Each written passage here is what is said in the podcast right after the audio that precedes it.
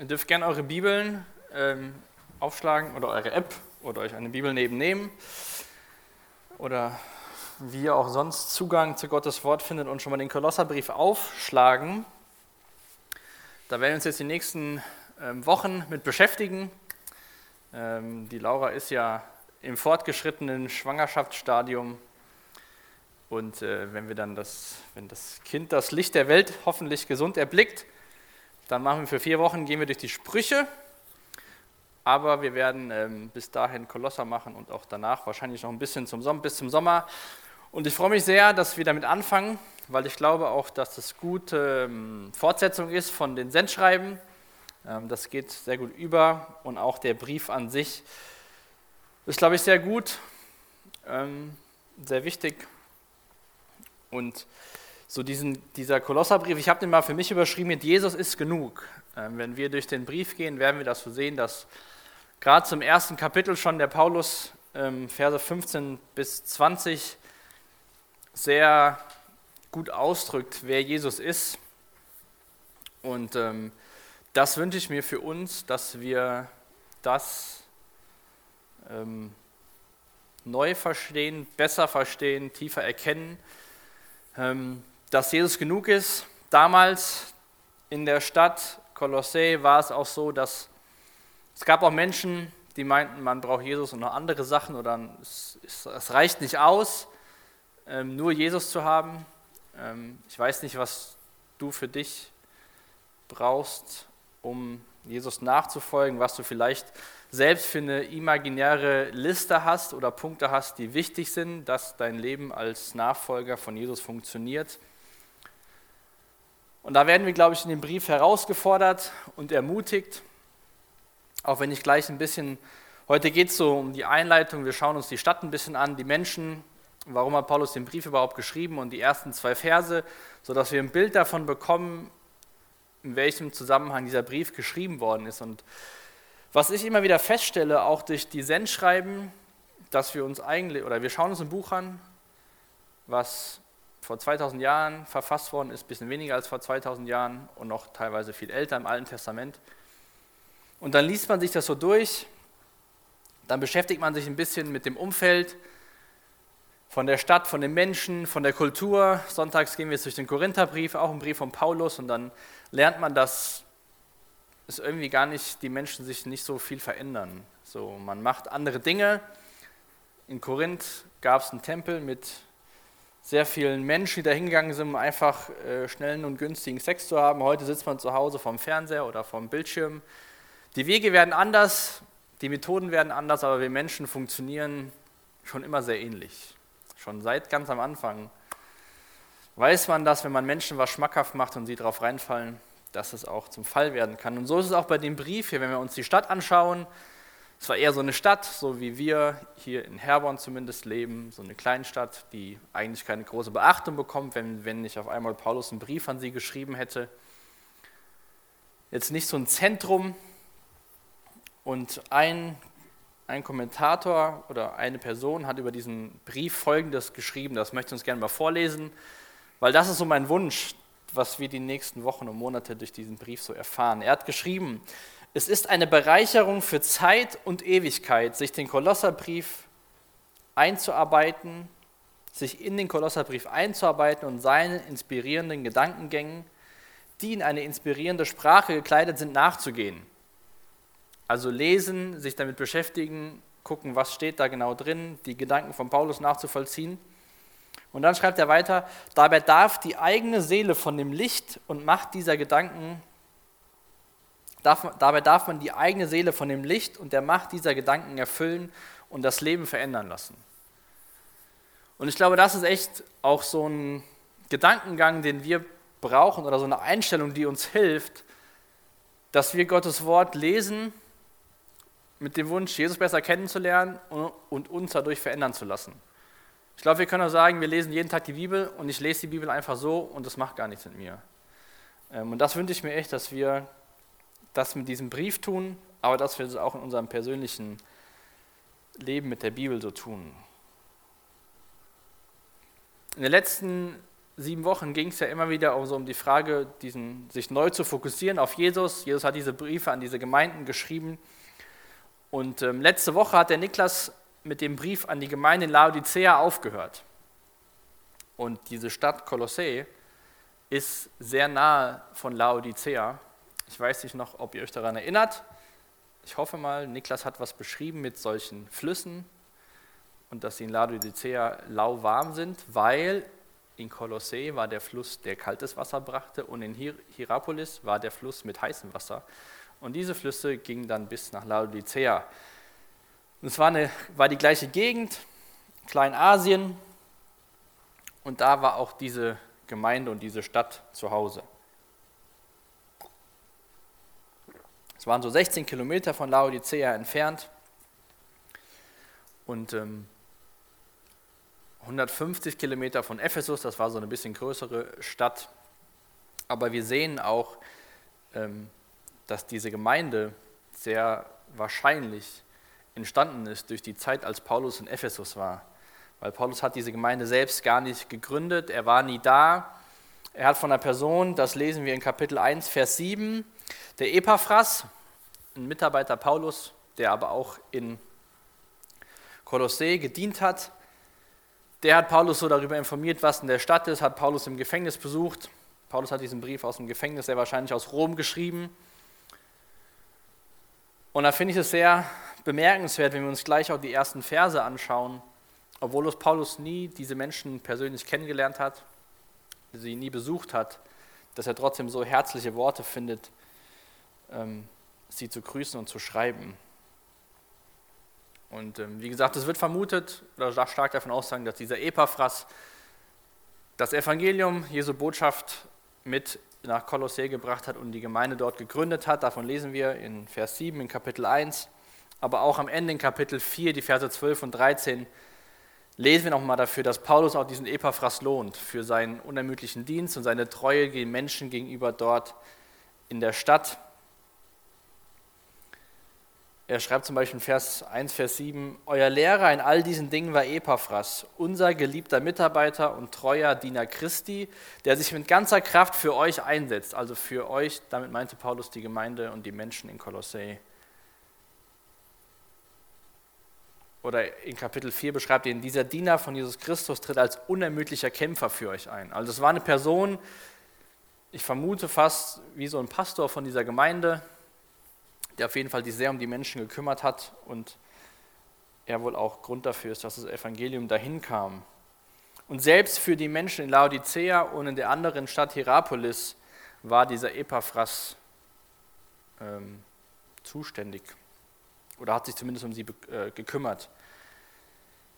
Und das ist, glaube ich, oder ich fand das mal ziemlich ermutigend zu sehen, ähm, dass es keinen Paulus braucht, um eine Gemeinde zu gründen. Ähm, man liest ja viel über Paulus, er hat ja überwiegende, Teile vom Neuen Testament geschrieben. In der Apostelgeschichte liest man von seinen Missionsreisen und von seinen Gemeindegründungen und dann setzt der Älteste ein und so Leute wie Timotheus hat er bei sich. Und da kann man ja schon mal den Eindruck bekommen, um was zu starten, was funktioniert, braucht man so Leute wie Paulus, die sich mit dem ganzen Leben, mit ganzer Kraft, mit ganzer Seele dafür einsetzen. Heutzutage könnte man sagen, man braucht jemanden, der Vollzeit ist, damit das funktioniert. Sonst kann man den Dienst gar nicht starten. Aber diese Gemeinde ist das beste Beispiel dafür, dass es Menschen braucht, die Jesus lieben und sich von ihm gebrauchen lassen. Und dann baut Gott seine Gemeinde da, wo er möchte, auch in dieser Stadt, auch ohne so eine Person wie Paulus. Aber Paulus waren diese Menschen wichtig, weil Paulus Jesus wichtig war und er sich für Gottes Reich eingesetzt hat. Und auch am Ende von letztem Jahr, der Philemonbrief, hängt auch stark mit dem Kolosserbrief zusammen. Da kommen wir aber erst am Ende hin, in Kapitel 4, wo Paulus auch Personen aus dem Philemonbrief aufgreift. Und es wird auch vermutet, dass die zur gleichen Zeit geschrieben worden sind ähm, von Paulus. Aber das Gute ist ja, dass es nicht immer so 100% wichtig ist, wann ist er jetzt genau geschrieben worden, unter welchen Umständen ist er genau geschrieben worden, um das vollständig zu verstehen. Wir müssen nicht genau wissen, war Paulus jetzt in Rom, war er vielleicht in Ephesus im Gefängnis. sondern wir haben Gottes Wort und dürfen anhand der, des Textes auch verstehen, was Paulus den Menschen auch uns sagen will. Und wie kam Paulus jetzt dazu, dass er einer Gemeinde einen Brief schreibt, die er nicht gegründet hat und vielleicht vorher noch nie was von gehört hat? Dieser Epaphras, den Paulus so lobt, der hat Paulus wohl besucht und ihm so ein bisschen berichtet, was in der Stadt so los ist. Und dass es halt in der Stadt Menschen gab, die sich Gnostiker nennen, ähm, die behauptet haben, Jesus ist nicht genug. Die gesagt haben, du brauchst ein bisschen mehr wie Jesus, du brauchst bisschen mehr Erkenntnis, du musst was ganz Besonderes wissen und erfahren. Und diese Gemeinde, die dort war, wir reden so ungefähr 60 nach Christus, war noch nicht so alt. Und wir hatten das ja auch schon bei den Sendschreiben, dass immer wieder so was vorkam, dass Menschen in der Gemeinde oder in der Stadt Dinge behauptet haben, die nicht mit dem Glauben ähm, übereinstimmten. Diese Gnostiker haben Dinge vermischt. Sie haben ein bisschen von der östlichen Philosophie genommen, ein bisschen von dem christlichen Glauben, ein bisschen von der jüdischen Gesetzlichkeit und haben so einen Mischmasch gemacht. Quasi. Wenn ihr das nächste Mal Fritz Cola Mischmasch trinkt, könnt ihr an Kolossee denken und denken, da gab es auch Menschen, die haben das nicht getrunken, sondern praktiziert. Und diese Menschen haben zum Beispiel auch gesagt, Jesus war kein Gott, das war nur so eine Erscheinung Gottes. Oder sie haben auch stark behauptet, dass die Materie, wir Menschen, alles, was man anfassen kann, böse ist. Haben aber gesagt, Gott ist gut und weil Gott gut ist, kann er nichts schaffen, was böse ist. Und daraus hat sich dann so ein Gedankengang geschaffen, dass Gott immer wieder Wesen geschaffen hat, auch Engel geschaffen hat. Und irgendwann war eins der Wesen so weit weg von Gott, dass es quasi böse genug war, die Materie zu erschaffen. Also sie haben das alles so ein bisschen verdreht, aber dann konnte man wahrscheinlich denken, ach ja, so ganz falsch klingt das ja gar nicht. Also wirklich so Mischmasch. Ja, von allem so ein bisschen, aber nicht das Wahre. Dann haben diese Menschen geglaubt, dass, wie gesagt, die Materie böse, der Leib, der Körper an sich sündig ist und sich deswegen starke Enthaltsamkeit geübt haben. Sie haben sich selbst verleugnet, selbst gezüchtigt und dadurch gesagt, wir kommen in einen höheren, geistlicheren Zustand. Wir werden quasi zu besseren Menschen, weil wir uns so selbst züchtigen. Andere wiederum, weil sie das glaubten, verfielen in das andere Extrem, haben ihren Wünschen und Gelüsten völlig freien Lauf gelassen, weil sie behaupten, der Leib, der ist böse, der zählt nicht. Und der Leib, der Körper hat auf das geistliche Leben überhaupt keinen Einfluss. Also da gab es dieses eine Extrem, die gesagt haben, wir dürfen gar nichts mehr machen oder wir können alles machen, weil der Leib ist böse und das hat keinen Einfluss. Und das hat wohl der Epaphras dem Paulus gesagt. Und dann hat Paulus gesagt, gut, den muss ich mal einen Brief schreiben. Und ich finde das auch super interessant. Das war mir die Woche nochmal so bewusst geworden, wenn man sich mit, der, ähm, mit den Hintergründen, warum Briefe geschrieben worden sind, befasst auch die Sendschreiben waren ja oftmals, dass Dinge nicht gut gelaufen sind oder dass da vor irgendwas ähm, gewarnt wurde oder aufgezeigt wurde, was nicht so richtig lief. da habe ich so gedacht, Gott weiß schon, wie wir Menschen ticken, warum er sein Wort aufschreiben lassen hat, weil wenn wir alles immer richtig machen würden, bräuchten wir keine Bibel. Und damals die Menschen waren Menschen wie wir, wie ich schon eben erwähnt, und so viel haben wir uns nicht verändert. Und da wusste auch Gott, was er ihnen schreiben muss, weil die Menschen schon mal komische Gedanken haben. Und auch dieses Mischmasch finden wir heute auch noch. Ich glaube, so in den letzten fünf bis zehn Jahren gefühlt für mich mehr als davor. Da wird von allem so ein bisschen genommen. Da wird gebetet, dann wird irgendwas anderes, irgendwelche Pilgerreisen gemacht, die, die einen erleuchten sollen. Und dann sind es vielleicht nicht mehr wie damals so ganze Gruppen, die, sage ich mal, eine eigene Religion aufbauen, wo dann Leute sich anschließen können, sondern ich glaube, heute ist es eher so, dass es jeder Einzelne von uns kann die seine eigene Religion bauen. Ja, dann habe ich da mein, meine Person, die sagt, das schon mal gut, das andere gefällt mir da nicht. Dann höre ich mir vielleicht sonntags von dem Pastor eine Predigt an, weil der passt mir da ganz gut hin und dann mache ich da wieder das. Und so bauen wir uns Menschen heutzutage, glaube ich, auch so unser eigenes religiöses System. Und auch wir vielleicht, wenn wir uns hinterfragen und dann stellen wir fest, wir singen das zwar in Liedern, aber irgendwie in unserem Leben praktizieren wir nicht, dass Jesus genug ist. Und das, wie es damals war, ist es heute auch noch und deswegen ist auch dieser Fokus von Paulus in dem Kolosserbrief Jesus Christus als Person und das, was er vollbracht hat. Und er will der Gemeinde, der will den Menschen ein richtiges Verständnis geben. Und dann sehen wir auch im zweiten Teil von dem Brief, dass wenn wir das verstehen, dass Jesus genug ist und dass er die Quelle von allem Leben ist, dass das dann auch aufs ganze Leben Einfluss gewinnt oder gewinnen sollte und wir danach verändert leben. Man kann quasi so zusammenfassen von der Gemeinde falsche oder Paulus hatte Angst, dass falsche Lehre zum falschen Lebensweg führt. Das ist oftmals ja, eindeutig. Und so sollte aber im Kontrast dazu richtig oder gut oder wahre Lehre zu einem guten, wahren Lebensstil führen. Das ist nicht ganz so einfach, wie das falsche Lehre zum falschen Lebensstil führt, weil das einfacher fällt meistens. Aber das nimmt Paulus hier. Und es ist, glaube ich, auch einer der Briefe, wo es ganz deutlich wird, wie wichtig Jesus Christus ist. Und auch gerade diese Verse im ersten Kapitel 15 bis 20 sind sehr bekannt, auch als, manchmal hört man schon mal als Christushymne.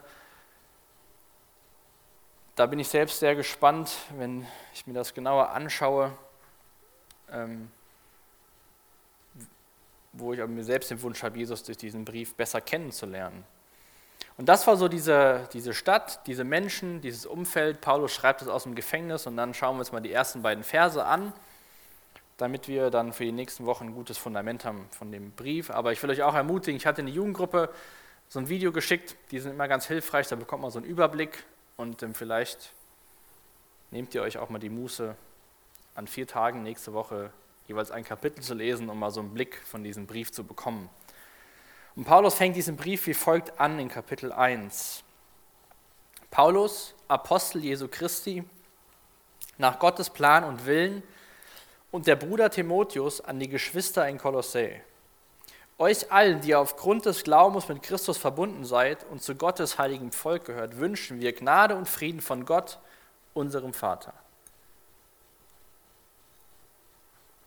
Also hier sehen wir auch ganz klar, wer Empfänger, wer Absender ist. Paulus schreibt den wahrscheinlich mit Timotheus oder Timotheus ist bei ihm an die Geschwister, an die Gemeinde in Kolossä. Und Paulus eröffnet diesen Brief, wie das auch damals üblich war, dass man sich erstmal selbst vorstellt, weil es waren ja nicht Briefe, so wie wir die kennen, sondern in der Vierzettel unten sehen wir schon, von wem das kommt, beziehungsweise man sieht schon von außen, wer der Absender ist. Ja, wer Briefe verschickt in Deutschland, schreibt ja immer An- und Absender drauf. Und ähm, übrigens könnt ihr mal überlegen, ihr könntet mal einen Brief schicken, kostenlos, und ihr schreibt einfach als Absender den Empfänger hin. Mal gucken, ob er beim Absender kostenlos ankommt. Habt ihr verstanden? Wenn die Leonie noch in Hamburg wäre, würde der Simon einen Brief an die Leonie schreiben und würde als Absender Leonie, ähm, damals Kerber aus Hamburg, schreiben. Und vielleicht würde er ohne 80 Cent Briefmarke in Hamburg ankommen. Aber wir haben das System, Damals gab es das System von Briefrollen und da hat man von oben nach unten gelesen. Deswegen haben die Autoren sich vorgestellt, damit jeder wusste, aha, Paulus schreibt als Absender an die Gemeinde in Kolossä. Und er beschreibt sich als Apostel Jesu Christi. Wie gesagt, Paulus war noch nie da vor Ort, aber mit diesem Ich Paulus, Apostel Jesu Christi, zeigt er auch so ein bisschen, dass er der Gemeinde, oder er zeigt der Gemeinde, dass er auch Autorität hat, so einen Brief zu schreiben. Ähm, Apostel ist ein Botschafter oder ein Gesandter, heute, heute auch wie ein Botschafter, wenn jetzt ein deutscher Botschafter in Österreich ist, dann vertritt er das Land Deutschland. Und so hat Paulus Jesus Christus vertre äh, vertreten und sagt, nicht ich, Paulus, bin für mich unterwegs, sondern ich, Paulus, bin im Auftrag von Jesus Christus unterwegs und schreibe euch diesen Brief in Jesu Auftrag und es geht auch um Jesus in diesem Brief.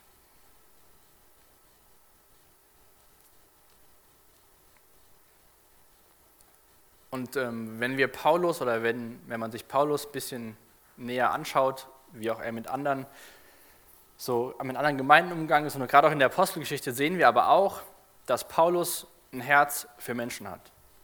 Paulus war ja früher mal Saulus, hat Christen verfolgt und ähm, er schreibt ja auch hier weiter nach Gottes Plan und Willen.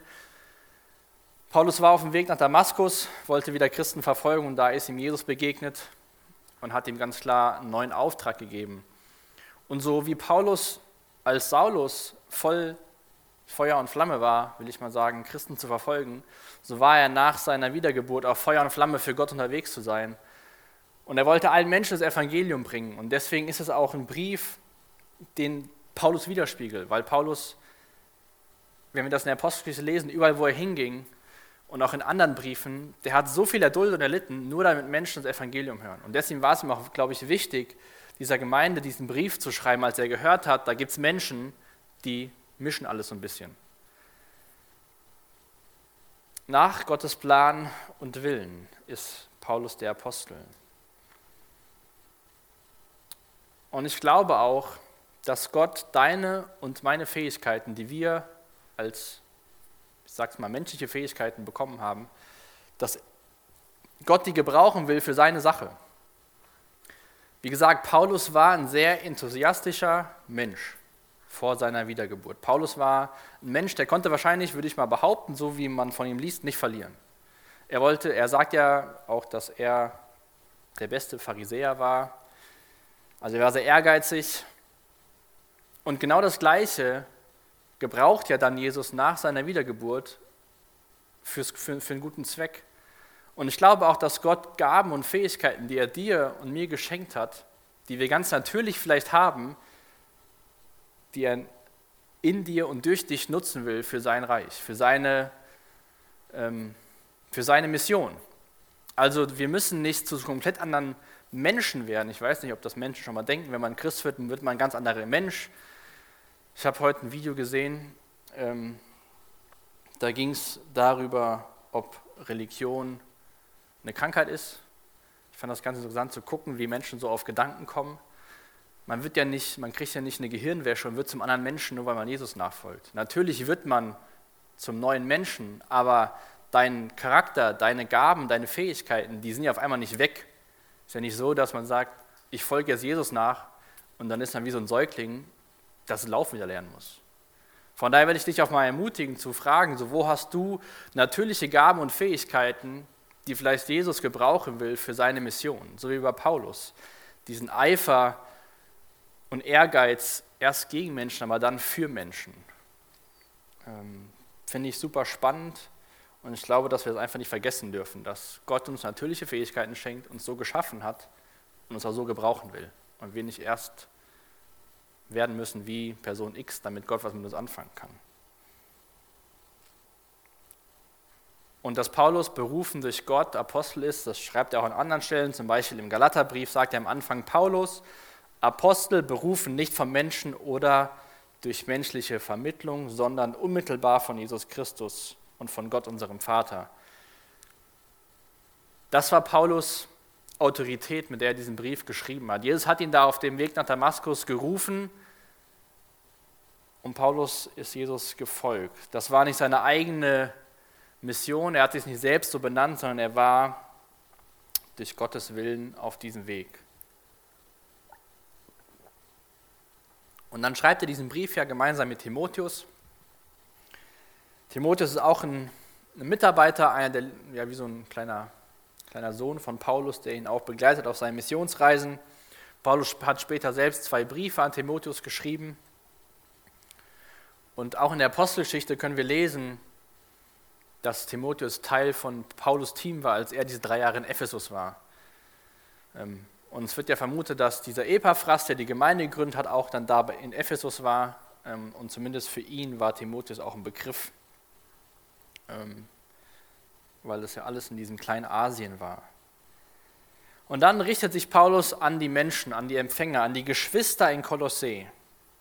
Euch allen, die aufgrund des Glaubens mit Christus verbunden seid und zu Gottes heiligen Volk gehört. So beschreibt Paulus diese Menschen, die er noch nie gesehen hat und nie sehen wird. Als Geschwister und die aufgrund von Jesus Christus zu Gottes heiligen Volk gehören. Heilig hatten wir beim 3. Mose schon mal, letztens hat der Michael Sonntags auch was dazu gesagt. Ähm, heilig bedeutet im Endeffekt kurz gesagt, man ist für, ein, für etwas abgesondert.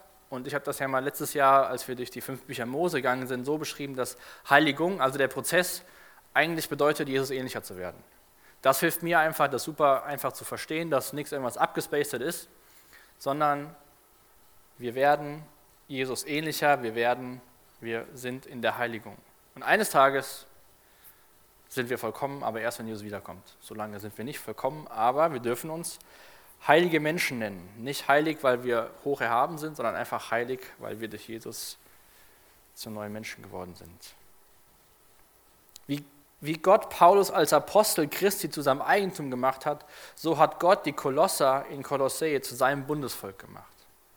Also wie Paulus Apostel Jesu Christi ist, sind diese Menschen, diese Christen in Kolossee zu Gottes heiligen Volk geworden. Wir gehören, wenn wir Jesus nachfolgen, auch zu Gottes heiligen Volk. Durch Jesus Christus. Den Korinthern schreibt Paulus es auch in 1. Korinther 1, Vers 30. Am Ende schreibt er, denn Christus, denn Jesus ist unsere Gerechtigkeit. Durch Christus gehören wir zu Gottes heiligen Volk und durch Christus sind wir erlöst. Was bedeutet das jetzt, wenn Paulus beschreibt, dass sie mit Christus, dass wir mit Christus verbunden sind? Wie würdest du das beschreiben, wenn jemand sagt, du bist mit dieser Person verbunden. Ich glaube, mit Jesus verbunden zu sein bedeutet, dass Jesus das Leben von diesem Menschen bestimmen sollte.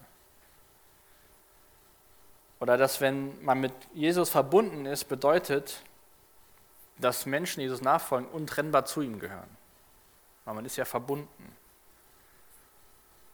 Und dass wenn man mit Jesus verbunden ist, man eigentlich nichts, mit nichts anderem verbunden sein kann. Und mit Christus, mit Jesus verbunden zu sein, bedeutet auch, dass die wahre Identität von den Menschen, von dir und mir, von Jesus Nachfolgern, in Jesus Christus ist. Ganz egal, das sehen wir beim, bei dem Dienstag von Paulus, ganz egal, ob aus, aus welchem Land man kommt, ob man vielleicht sogar aus irgendwelchen Klicken kommt. Paulus nennt diese Menschen Geschwister. Jesus vereint viele Menschen zu einer neuen Familie. Ganz egal, auf welchem Kontinent, in welchem Land, in welchem Stadt oder Dorf, Jesus, Menschen, die Jesus nachfolgen, die wiedergeboren sind, sind eine große neue Familie. Und deswegen kann Paulus auch diese Menschen, die er nie gesehen hat, als Geschwister bezeichnen. Geschwister in Kolossee.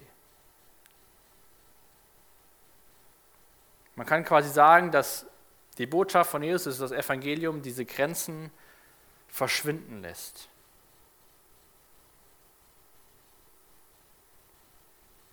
Und das finde ich auch habe ich oftmals viel zu einen kleinen Blick nur auf uns hier freitags und sonntags. Nächste Woche, schon mal eine Ankündigung für später, ist Shockwave, dieser Gebetsabend für verfolgte Christen. Ähm, das wollen wir auch mit, ähm, mit der Jugend aus dem freien Grund zusammen machen. Da fahren wir auch gemeinsam mit auf Sommerfreizeit. Und es ist gut, immer mal wieder gemeinsam mit anderen Christen was zu machen, um auch wieder diesen Blick dafür zu bekommen. Wir sind alles eine Familie.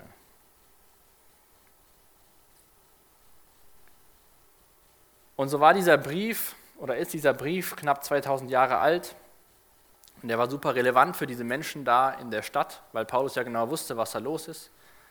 Aber ich glaube, dass dieser Brief auch noch super relevant ist im Jahr 2021 für uns, die wir hier sind. Und wenn es diese Erde in diesem Zustand in 100 Jahren noch gibt, wird der Brief auch dann noch relevant sein. Weil dann auch wieder Menschen sind, die Menschen sind und es Umstände gibt, dass Menschen darauf hingewiesen werden müssen, was Paulus dieser Mensch, diesen Menschen dort schreibt.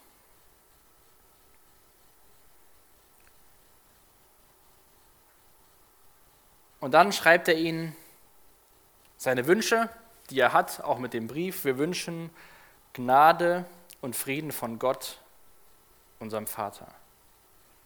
Das ist der Wunsch von Paulus an seine Geschwister in Kolosseo, Kolossä. Gnade und Frieden von Gott, dem gemeinsamen Vater, in dieser gemeinsamen neuen Familie.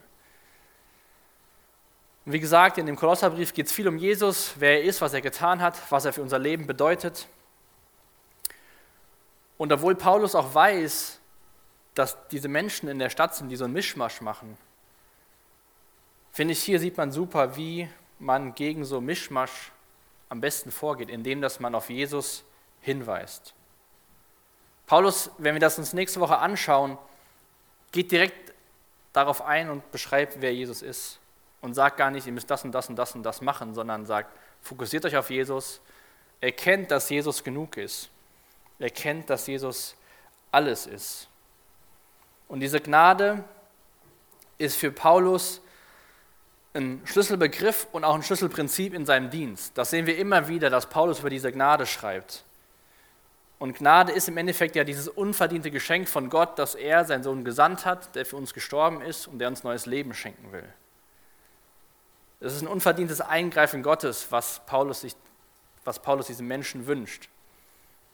Und aus dieser Gnade, die wir erfahren dürfen, können wir diesen Frieden Gottes erfahren. Und diesen Frieden Gottes, der wurde schon im Alten Testament prophezeit als ein Zeitalter des Friedens, als ein Zeitalter des Shaloms, des wahren Friedens. Nicht nur, dass es kein Problem gibt, sondern dass wirklich wahrer Friede herrscht. Und diesen Frieden können wir erfahren, so wie die Menschen damals, durch Gottes Gnade. Gnade ist Gottes bedingungsloses Wohlwollen gegenüber Männern und Frauen, das im Erlösungswerk Christi entscheidend zum Ausdruck kommt. Und dieses Erlösungswerk Christi ist das Zentrum von diesem Brief an, den Kol an die Kolossee. Ihr könnt mal im ersten Kapitel, Kapitel 18, ach, im ersten Kapitel, Vers 18 aufschlagen. Da sehen wir, wie Paulus diesen Wunsch hat, diesen Menschen zu verkünden, Jesus hat die Macht, Jesus hat die Autorität und Jesus ist genug für dein und für mein Leben in der Nachfolge zu Jesus. Er schreibt da über Jesus Christus und er ist das Haupt der Gemeinde, das Haupt des Leibes. Er ist der Anfang der neuen Schöpfung. Er ist der Erste, der von den Toten auferstand. Denn nach Gottes Plan soll er in allem den ersten Platz einnehmen. Ja, Gott hat es beschlossen, mit der ganzen Fülle seines Wesens in ihm zu wohnen und durch ihn ist das ganze Universum mit sich zu versöhnen. Dadurch, dass Christus am Kreuz sein Blut vergoss, hat Gott Frieden geschaffen. Die Versöhnung durch Christus umfasst alles, was auf der Erde und auf, der, auf dem, was auf der Erde und alles, was im Himmel ist. Das ist die Botschaft, die Paulus diesen Menschen gibt, die in der Stadt leben, wo es Mischmasch gibt. Zu sagen, Jesus ist genug. Das schreibt Paulus im Auftrag Gottes, aber mit einem Herzen, was Gott verändert hat, wo, wo es Paulus Wunsch ist, allen Menschen dieses Evangelium zu verkünden. Und deswegen will ich dir auch schon zu Anfang von dieser neuen Serie diese Frage stellen, ist Jesus wirklich genug für dich? Oder baust du dir selbst auch so einen Mischmasch zusammen? Hier ein bisschen beten, da ein bisschen meditieren, da ein bisschen Bibel lesen, da ein bisschen Selbsthilfebücher lesen. Und dann kriege ich das mit meinem Glauben schon hin.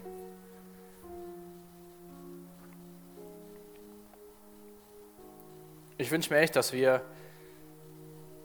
auch wenn ich mich heute Abend wiederhole, dass wir diesen Brief besser verstehen, dass Jesus genug ist.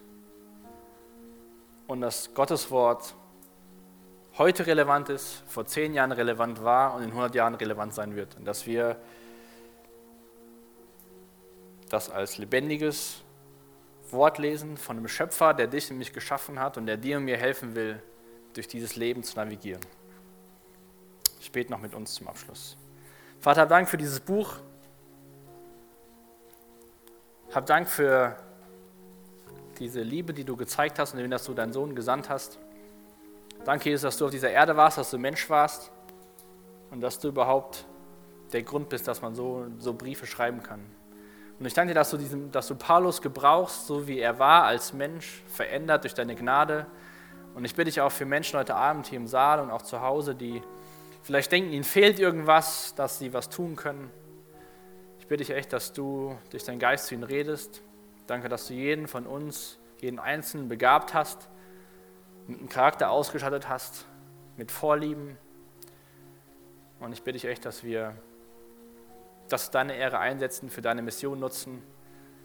Und schenk uns echt für die nächsten Wochen ein offenes Herz, dass du uns veränderst, dass wir uns korrigieren lassen, ermutigen lassen. Danke auch für die Zeit, die wir jetzt haben.